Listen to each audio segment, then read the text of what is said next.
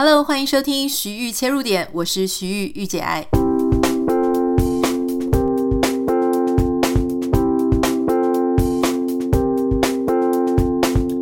欢迎收听今天这一集啊，我们这一集还是跟法务部一起合作，关于让大家更了解更生人的这个议题。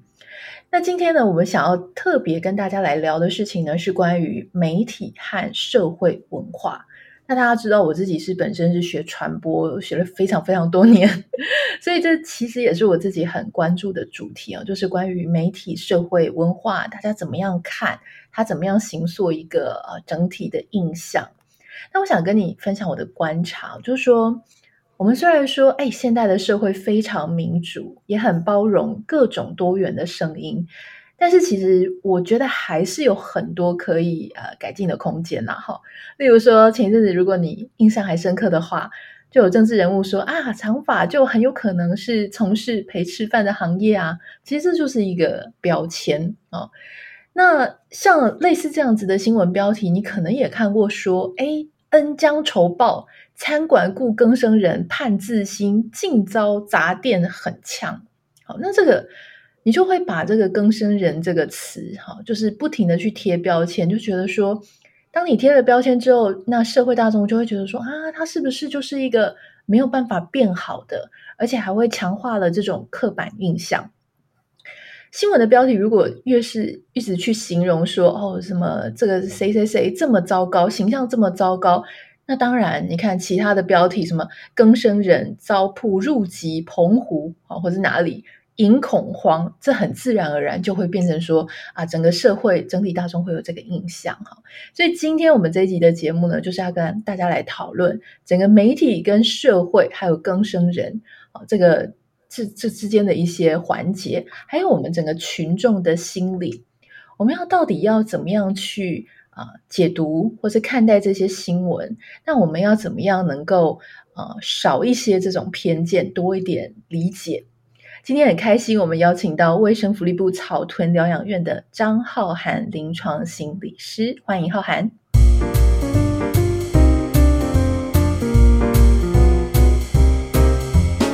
大家好，我是临床心理师张浩涵。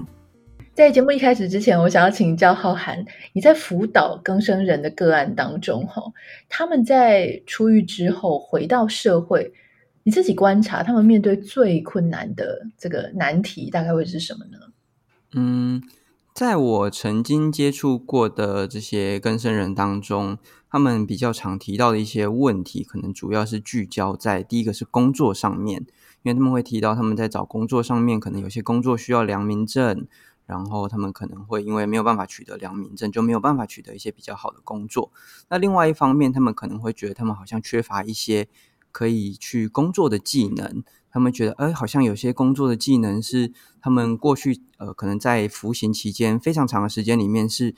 已经跟这个社会的所需要的社会技能已经脱节了，所以他们觉得好像非常的困难，没有办法接轨上。那另外一方面，可能就是家人跟人际的部分，就是他们可能回到了社区之后，可能他们社区是小小的社区，然后大家都知道他，呃，曾经犯过这样子的犯行。所以他可能就会对他有一些比较不一样的眼光啊，或者是肢体上面有一些畏怕的那种感觉。那这些根生人呢，可能对于这种状况就可能感觉到不会被接受。那可能有时候他就会觉得说：“哎呀，那我是不是就是人家是不是都不接受我啊？那会不会其实监狱里面的人可能还更接受我一点点，或更了解我一点点？那在这样子的情况下，他们可能。”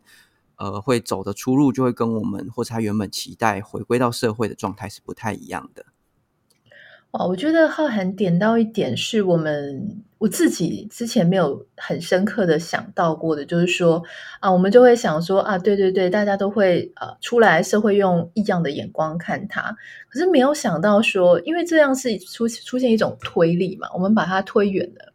可是你没有想到的事情是，他的狱友。因为大家有相同的背景，大家也都坐过牢，那大家反而可以同理，可以理解你，甚至取暖，所以那边产生了一股拉力。好，所以当我们在看说一个人他为什么犯罪，或是又在犯罪的时候，你常常会忽略掉这一点，就是推力跟拉力，哈，就是这个是无形的。那我想要请教浩涵，就是说，刚刚我们提到有很多新闻的标题嘛，哈，就是说什么啊，他入籍哪里引发恐慌，或是说他居然恩将仇报，我们把这个更生人跟这一些词语都摆在一起。我想要请教浩涵，就是说，为什么新闻媒体在你看来，为什么新闻媒体他要去下这样子的标题？我觉得在这样子的标题之中，其实是呃，因为我不是社会那个不是新闻媒体人，但我觉得这可能会是一种吸引眼球或者吸引目光的方式。嗯、那就是看到这样子的标题，可能会更让我们就是产生一些情绪，然后可能会有一种。共同的感觉是，那就是其实我们的社会集体是对于这个更生人其实是有一些既定的印象的，因为我们可能会知道这些更生人其实是呃有一点点危险的，或是有一点点可怕的。那这样子可怕的状况，其实当这样子的，就是媒体用这样子的字眼呈现的时候，其实可以让大家有一个共感。那这样子的共感，其实好像其实保护我们，让我们自己同时感觉到安全的。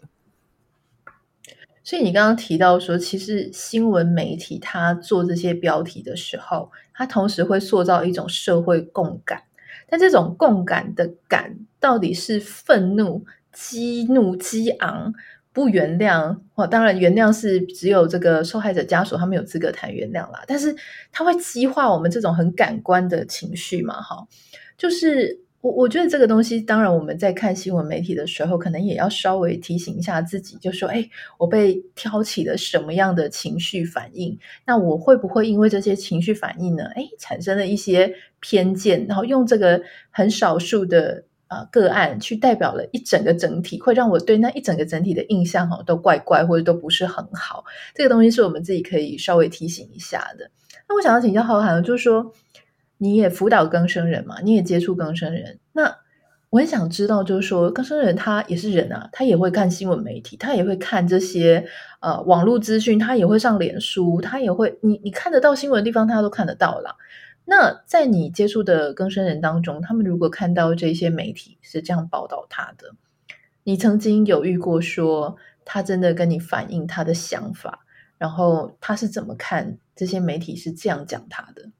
我曾经有听过有呃，就是有这样子的个案跟我回应是说，就是讨论到可能新闻有时候会报道类似犯行的时候，它其实因为我们会可以知道的是，其实新新闻媒体就有一点像是社会的眼睛，因为这个社会的眼睛就是好像代表着整个集体想要传达的一个概念，所以有时候这些更生人看到跟自己类似的呃新闻内容的时候，曾经有人跟我说，他觉得好像自己带入了其中。他好像就用正在用那一双眼睛看着自己，然后那一双眼睛又代表着整个社会、整个群体看待自己的方式。所以这个过程之中，他好像就不断的在提醒自己：哎，我曾经就是有做过这样子的事情。然后这样子的事情，其实可能对那个个案来说，呃，先不管他当初什么情况下犯下这个犯行，但可能对他来说是一个伤害，或者是其实是一件呃愧疚啊，或者是。呃，不舒服的事情，那这样子的眼睛其实不断在提醒他的时候，好像也一直在告诉他，你曾经做过这样不好的事情，那你是不是呃有可能再犯？那你是不是有可能呃会其实是危险的，其实是不够安全的，对大家是不够好的？那在这样的情况下，其实他们就会有更多的焦虑，或者是更多的。不舒服出现，那其实这些其实都会影响到他们的跟其他人的一些互动，因为在这些跟其他人的互动过程之中，他们其实好像都会透过这个新闻媒体的眼睛看待自己，然后把这些东西都内化到自己的那个内心里面去了。那他们可能就觉得自己不够好啊，所以在跟别人的互动过程之中，就会更小心翼翼。而那个小心翼翼，可能就会导致他们在跟别人互动的过程其实之中，其实是不够自然的。那那个不够自然，其实我们知道，我们人跟人的互动之间是一个相互流通的过程嘛。那如果我们不自然的表现，对方自然也会觉得我们奇怪。那这样子不自然的互动过程之中，其实形成一种恶性循环，会让彼此之间的沟通啊、互动其实是没有那么顺畅。那别人也会觉得自己奇怪，更可能把我们的更生人在推向。可能在呃，可能会有一些不是那么好的行为再次出现。是讲到这里让我想到哈，就是当然这个是浩涵的专业啦，就是我自己之前在看一些社会学啊、犯罪等等的一些啊、书籍的时候，他们会提到说，其实当我们在看一些呃犯罪行为人，就是也许他已经出狱了哈，或者是说怎么样，他会有一些人是低自尊，但有一些人其实是高自尊，但是是不稳定的高自尊。所以当他有一些这样子的心理的特质的时候，然后他又再去看到你刚刚讲的社会眼睛，那你知道一般人在看。因为其实我们常常不一定会带入，因为我们自己本身可能没有被标签化，哈，不一定有被标签化的这种经验。然后，但是你当你就是觉得说这个社会就是这样看你的，你就会再把那个媒体上面呈现出来的他的语言、他的情绪、他的标签，又再往自己身上贴。所以，如果那个标签它是一个负面的，那其实对事情很没有帮助，诶，因为它就是。已经无法建立他自己的信心、他自己的自尊、他自己的价值感。结果现在又来了一个坏标签，哇！那他就是觉得说，反正大家都是这样看我的啊，好，是不是有可能会产生一种我就烂的这种效应呢？浩涵你怎么看？嗯，我觉得那确实就是，我觉得我们人在这个社会之中，在存活的过程之中，就是不断的选用不同的眼睛去看那。如果我们今天选用的眼睛是呃身边对我支持的，比如说我们从小到大，我们可能有些父母对我们是很支持的、很包容的、很爱的，看着我们自己是好的。我们选用这样子的眼睛的时候，我们就可以很自然、快乐的成长，然后会觉得自己是很棒的，是维持一个稳定的高自尊的。但是如果我们选用的眼睛，就像刚刚提到的是说，就这这种社会的眼睛，而且这社会的眼睛正好是不够好的，是呃是很危险的。那当我们选用这样子的眼睛的时候，我们可能自然的就会觉得自己是长成那个样子。我们在这个社会这个过程之中，其实如果社会或者他身边的人能够提供给他多一点的自信，然后跟他有更多的一起做事的感觉，让他知道说他其实是被支持的，那他就可以选用对他比较有利的眼睛。那这个。过程之中，其实就可以不断的保持他内在状态或是自尊的稳定性，然后可以维持一个比较好的自尊，也可以让他的行为可以维持在一个往正向发展的情况。我想我们谈到这里哦，其实大家可能也会有一种感觉，就是更生人真的他要面对的事情很不容易哈，因为除了这种有形的图形，他要去服满嘛哈，就是法律上的规定。当他出来之后呢，这个社会。常常，如果又又有用这些异样的眼光、标签的眼光，他感觉好像还在服那种无形的图形。那尤其是你知道，有时候真的很讨厌，因为比方说十个更生人里面，啊，那就是一个他又再犯了，或是他又被媒体报道了，另外九个呢，就会常常会觉得说，哎，就是。就是你知道吧，就是会一起被牵连到啊，因为那一个他就是登上了新闻，他就是吸收了、吸引了大家的目光，大家就说啊，江山人怎么样怎么样怎么样，然后另外九个就很衰，因为他们明明就很努力在这个社会上打拼，想要回到社会里面，可是却会面对这样的状况。那你有没有曾经有你辅导过的人，他有跟你分享过，就是说他要还要去背他的，他不只要背自己的。罪，他还要背这个呃同才的这种啊、呃、负面的印象，这些呃其他的同才作恶哈，就是说会不会也对他们产生一些什么样的影响？到底是会让他们觉得说啊真的是很讨厌，好想要就是假装没这件事情，还是说他们会觉得说啊会不会有一点被影响或者怎么样？你怎么看这个事情？嗯，我觉得这确实就是可能跟前面的问题是环环相扣的，就是呃，当一个人就是当一个更生人，十个里面的其中那一个再犯的时候，其实其他的人，甚至是其他就是其他的更生人身边的人，同时同步都会感受到压力。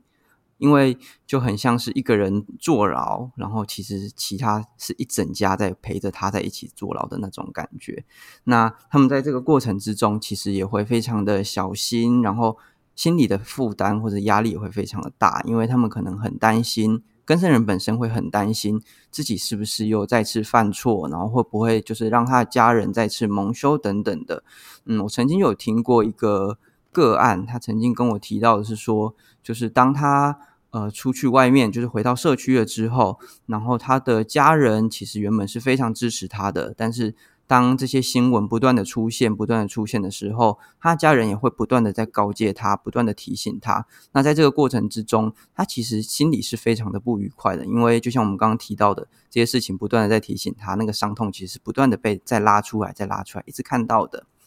那家是，但是在家人的部分，其实也是会担心他嘛，所以我们可以理解这件事情。家人会不断的跟他说：“诶，你要小心哦，你不可以再做这样子的事情哦。”那那样子的过程之中，其实我们的个案其实也会产生一些不快乐的情绪、愤怒的情绪。那慢慢的，他可能跟家人就会慢慢出现一些冲突，就出现了。那这时候呢，他家人可能就会用比较激动的方式去告诉他、告诫他，甚至是可能会用比较偏激的语言跟他说。呃，你是不是呃又准备再犯啦？那你这样子的话，你到底行不行啊？会对他的自信或者对他自尊产生一些影响。那这时候我们个案就跟我说，他在当时其实是过得非常的不开心的，然后甚至在跟他家人吵完架之后，然后他心里的想法就是说，诶，那我现在都在这边，是不是已经家人都不不接受我了？那我是不是？就是非常的生气，那我是不是就是干脆说我就不要理你们就好？然后他就在那样子非常生气、非常生气的情况下，他可能就不小心，他就在就是可能别人接触他一下，就让他就再犯了类似的案件。那其实我听到他这样子的故事的时候，其实我是非常的难过，因为其实他的家人在他出去之前是愿意接受他的，但在这样子的过程之中，好像让他。呃，又不断的去提起这些伤痛，然后导致他又走向一个比较不好的结果。我觉得从你刚刚谈的，我我大概看看到了几点哦，就是说，嗯，有时候家人因为太担心他又再犯，所以你不断的在旁边一直讲说不要再犯哦，不要再犯哦，不要再犯哦。呃，心理学上有一个叫做啊北极熊效应，就是说，如果现在好没事，然后结果有一个人跟你讲说不要去想北极熊哦。然后你就会一直想要想到北极熊，对不对？他不提醒还好，他一提醒你就会一直想起来。而且其实我觉得他也不是很公平，就是说今天我出来，我们本来就没有犯罪的意图，我也没有那个冲动，结果你一直把我看作是一个会那样的人，哈，就是说，当然我曾经做错过，可是你就是一直把我当成永远不会好的，我其实也是会很沮丧。那其实这个我觉得也反映了很多家人他们的过度啊、他们当然是保护他们自己的这个这位更生人的家人，可是有时候你太过用力的时候，反而会造成更大的反弹。那我记得你就是讲说，呃，他有时候他甚至故意、呃，甚至故意想要气他的家人，然后就跑去想说再犯罪，让你失望，就是我就故意要让你失望。就是反而会有这种我们说有点中二啦，但是这也是一种很正常的心情，对不对？心理。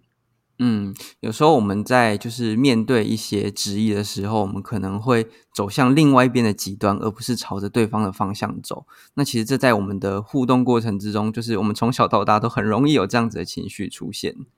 嗯嗯。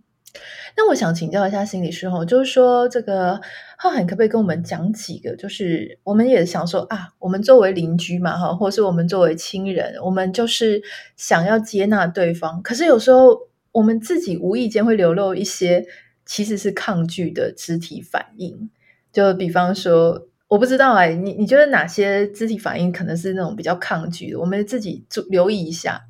呃、嗯，我我能想到的是，可能眼神不敢直视对方，就是一直在看我自己的脚趾。嗯、还有吗？还有哪一些是属于比较抗拒的？我觉得肢体语言的部分，可能就是在跟一般社区的民众在接触的时候比较容易出现，就是可能会有。我曾经听过一种说法是，他好像曾经那个那个个案想要把他的那个传单递给别人的时候。然后正好他是一个小社区里面，然后那个小社区的人正好就是也知道他的犯行，所以当他靠过去的时候，他很自然而然的就再往后又缩了一步。那其实那个距离在我们一般人跟人的互动之间是一个很合宜的距离，那他就会自然的就觉得说，哎，你是不是对我有一个呃比较敏感的情绪？然后另外有时候我也常听到的是，可能会有一些比如说皱眉呀，或者是呃斜身斜头看着别人。对，然后或者是我们常听到的比较拒绝、担心的，可能是双手抱胸这样子的姿势。对，那这些姿势其实都会，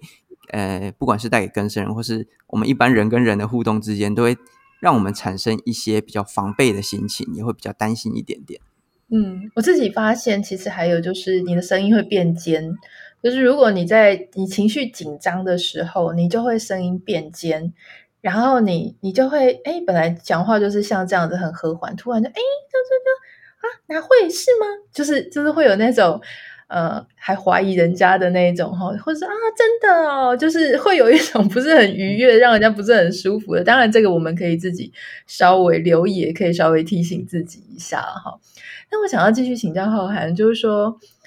刚刚我们回到这个新闻当中哈，我们可能呃，也许记者或是媒体他们的所谓我们讲标签化，他也不是故意的，可是他就是。呃，他就是要讲一个个案的时候，他就可能呃，必须要去概化啊，或就是以偏概全，或是概化去谈一件事情。那为什么我们社会大众哈，就是就会这样被影响？因为好，他要概化，因为他要写一个新闻报道嘛。可是我们社会大众看这个更生人怎么样怎么样，我们也常常就把这个东西吸在我们的呃，就在放在我们的大脑里面，我们也跟着开始概化一个。一个身份，概括一个标签，或是以偏概全一件事情，这个心理大概又是怎么样呢？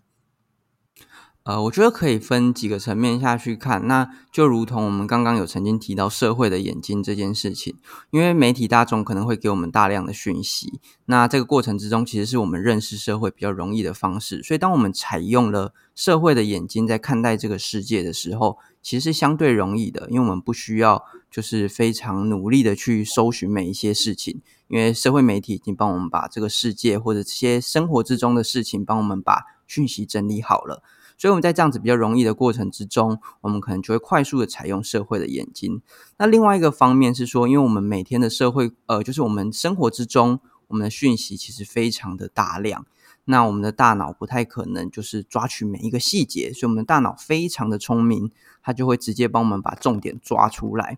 那也就是说，呃，我们可能大脑知道了，呃，某些事情它有一些特性，像是我们提到更生人的时候，我们可以快速的联想到他有一些危险啊，或者是我们可以为联想到一些有犯过罪啊这样子的特质。那当我们的大脑抓取到抓取到这样子的特质之后，我们就会快速的产生一些相对应的情绪，也就是我们可能出现一些担心、焦虑、害怕，甚至是生气的情绪。我们可能会记得他犯过罪。可能会记得他当时是危险的，但是我们可能会忘记他在出了社会之后，他是努力的，他是想要期待让自己重新回到社会的。他也曾经是有家人想要对家人好的，我们都会忘记掉那一块，因为当我们需要去了解这一块的时候，我们需要花更多的力气跟动更多的脑力。那这样子其实就是我们的大脑的活的运作机制其实是不适宜的嘛。所以他就会选用比较快速的方式抓取到重点，所以我们也会比较快速的，好像就带入了那个标签，然后让我们的情绪相应而生。讲简单一点，就是说，照你刚刚讲的，就是我们的大脑其实也会下 hashtag。然后当他要呃反产生反应的时候，他就去搜寻，他就是看一下那个关键字 hashtag 是什么东西，然后他就产生一个对应的情绪了哈。所以其实媒体这样子，我们讲说它标签化或是下标签，这个是很贴切的，因为当媒体常常讲说哦更生人，然后。不学好，呃，恩将仇报，你的大脑说不定就一直把他的 hashtag 哦，恩将仇报 hashtag，就是它就会连在一起。所以也就是说，你的大脑它看到什么，常常看到什么，诶，说不定它就把它变成它的索引标签了哈。那我想要请教一下浩涵，就是说，呃，如果说哈，就是呃。我们在谈这个更生人的时候，其实我自己是不太喜欢。在上一集我有讲过，就是说，我认为更生人他不应该是一辈子的称呼，因为他不是一个职称。所以我自己主张倾向，希望大家就是过了这一段刚出狱的时间之后，慢慢的就忘记自己这个标签，好，然后回到社会就是一个正常人，不要一直想说哦，我就是一个更生人，怎样怎样。可是听说这件事情要忘记。这样子的过程并不是这么容易。然后我想要请教你，就说，呃，就你的专业来看，他们从出来哈，这个出狱回到社会，他自己说自己是更生人嘛，哈，记得这个身份，到他真正能够回归到社会，他会经历什么样的身份认同转变呢？嗯。呃，在我自己这边的看法，其实我觉得有一点不一样的是说，呃，我觉得他们可能要撕下这个标签，应该是不太可能的。嗯、呃，更生人这个身份、这个标签，原则上因为时间不太可能回溯，所以会一辈子就是贴在他们的身上。那其实比较重要的重点，我觉得可能会是，呃，我们的更生人要怎么样去认同这个身份，也就是说。呃，如果我不断的去否认我曾经是一个更生人，那我在面对嗯，就是社社会上需要的任何一切技能或生活的环境的时候，我可能会试着告诉自己，我要正常一点，我要正常一点。那就很像我们刚刚曾经有提到有一种物极必反的概念，就是我要正常一点，我要正常一点，我要正常一点，到最后就越来越不正常了。那这个过程之中，我觉得比较好的方式是他认同自己的身份之后，再从中去找到我要怎么用这个身份跟我的生活里的其他人，或是跟这个社会互动。那怎么样的互动方式会让我自己比较舒服一点，也让别人维持在一个安心的状态？那这个过程其实对每一个更生人来说都是不一样的，所以每一个更生人，我觉得可能第一步一定是自我认同，知道自己有这样的身份，然后接着。要针对自己所需要的内在所需要的，去找到自己适合的生存方式。那这过程中一定非常的辛苦，所以我们也会知道说，我们需要一些其他人的帮忙，或是有一些其他人对他的支持。那这个支持或帮忙，可能不一定要是一些很明显或者是非常强烈的表达。其实有时候只要陪陪伴在我们的身边，其实那就是一个很舒服的过程了。我想在节目的最后，我们要请教浩涵，就是说，呃，现在听到这里，可能听众就会想说，好，我懂，就是可能我们阅读的东西，或是我们媒体或是什么，可能会带给我们一些偏见，好的资讯，或是说，我们也在呃创造出这些呃文章、贴文、呃新闻内容的时候，我们会不注意，然后产生一种偏见。这个偏见可能是有意的，可能是无意的。但我想，很多人想要知道的事情就是说，好，但我为什么需要花这么多时间去关心这个偏见，或者关心媒体内容，或者关心更生人？哈，就是这个感觉啊。假设我的社区也没有，我的邻居也没有，我为什么需要花这么多时间去啊了解整个媒体文化，或者为什么要去关心更生人？你自己的想法是什么？嗯。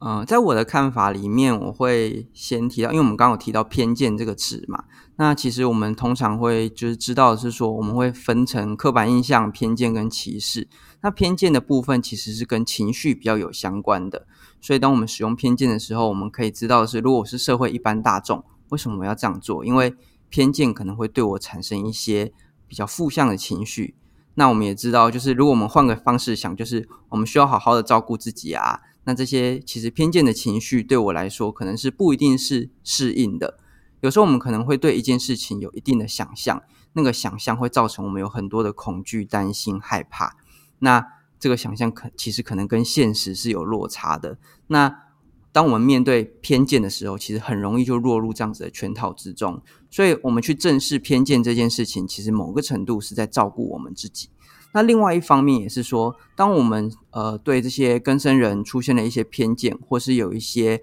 嗯互动上有一些特别的地方的时候，其实会形成一个恶性循环。因为我们刚有提到说，人跟人的互动之间其实是会轮转的嘛，也就是我对你有这样子的互动，他也会有这样子的互动回应回来，然后接下来会不断的往极化，不断的推过去。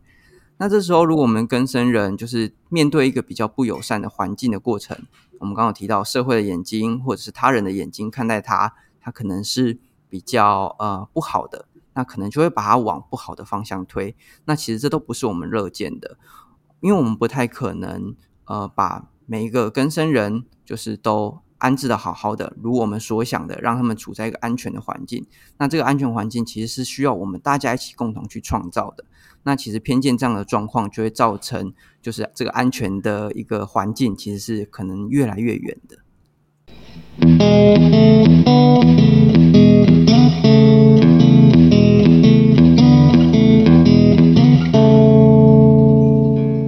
节目的最后呢，当然我自己本身是念这个传播科系，我也当过记者，所以我要跟大家分享就是三个诀窍，就是如果你看到这个新闻的标题或这个新闻的内容，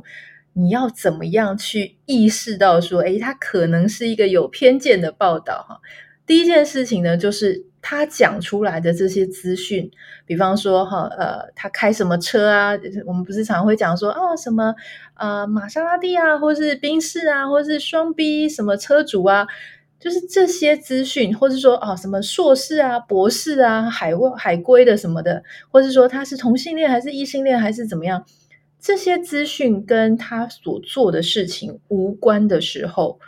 或是我们根本大众不需要知道的时候，他却拿出来当成他的一个身份，拿出来当成一个爆点，这个都是过多的，在我看来哈。所以说，当记者他试图要用这些很耸动的身份，或者很耸动的一些外在条件，让你去意识到这个新闻的重要性，或是让你的眼球放到这个新闻上，这个都要提醒自己，他有这个意图哈，就是说这个是不需要知道的资讯啊。那第二件事情呢，就是说，当我们在看这个新闻报道的时候，哈，他有没有就是像我们刚刚讲的概化这整件事情？比方说，他讲说，哦，刚生人就是怎么样。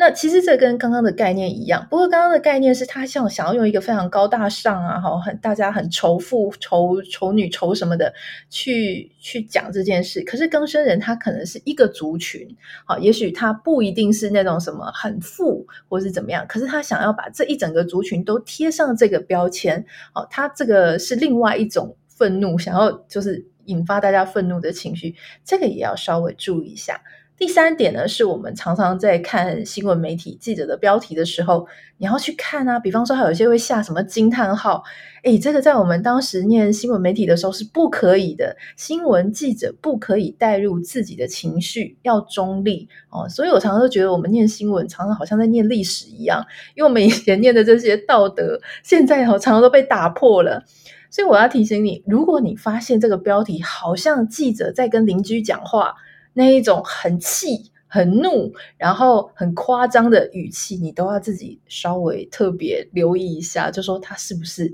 啊、真的自己。入戏太深，但是自己是不是太想要营造某一种情绪？这个时候就要请你多加留意了。嗯、好，今天非常的谢谢浩涵哈，就是来跟我们谈谈关于媒体、关于偏见、关于更生人。那为什么我们要去关心他？原因是因为我们也希望在我们好好接纳他们，然后给他们一个嗯比较安全的环境之下，同时对我们自己的生活，它也能够带来好的影响。当然，我们在今天的节目最后。后也要特别提醒大家哈，就是当我们在接触媒体或者跟其他人互动啊、交换意见的时候啊，不要忘记，就是时时要提醒自己说：哎，我是不是正在以偏概全啊？或者我是不是正在拿少数人的例子，我就扩及到整个族群啊？也不要忘了呃思考，或是我们适度的要去怀疑说：咦，媒体这样写到底有没有怪怪的？那他们在所呈现的事情。就是整体事实吗？啊，是不是还是说也是反映某一种社会普遍的刻板印象而已？我自己其实是念传播科技，刚刚有讲哈，就是说我其实也蛮感叹的，就是现在其实我们常常容易混淆说客观事实跟主观诠释，所以以及我们今天在谈的主题来讲呢，就是所谓的客观事实，就是说 OK 这件事情发生了，我就讲这个人这件事它的原因跟影响的层面。可是所谓的主观诠释，就是我去加强语气说，哦，他又怎么样了？或是我在没有足够多的统计数据之下，我去扩大解释一个现象，这个就是所谓的主观。好，所以你就可以在看新闻的时候，你就想，哎，他现在在讲的是主观呃的诠释，还是他在讲的是客观的事实？我们今天也很希望可以透过节目，可以带你一起从不同的面向思考关于更生人的媒体呈现。那希望我们能够透过我们的节目，带给你一些不同的想法。那我们就一起从自己来做出一些微幅的改变，慢慢的，我们就可以扩大我们的啊影响到整个社会、整个世界。今天非常谢谢浩涵，谢谢大家。那就是希望我们都可以在就是这个过程之中，可以让这个社会越来越好。OK，那我们就下次见喽。如果有任何想要跟我分享的，欢迎你可以私信到我的 Instagram 信箱 Anita 点 Writer A N I T A 点 W R I T E R，也不要忘记帮我们在 Apple Podcast 上面留下五颗星给你的留言。我们就下次见了，拜拜。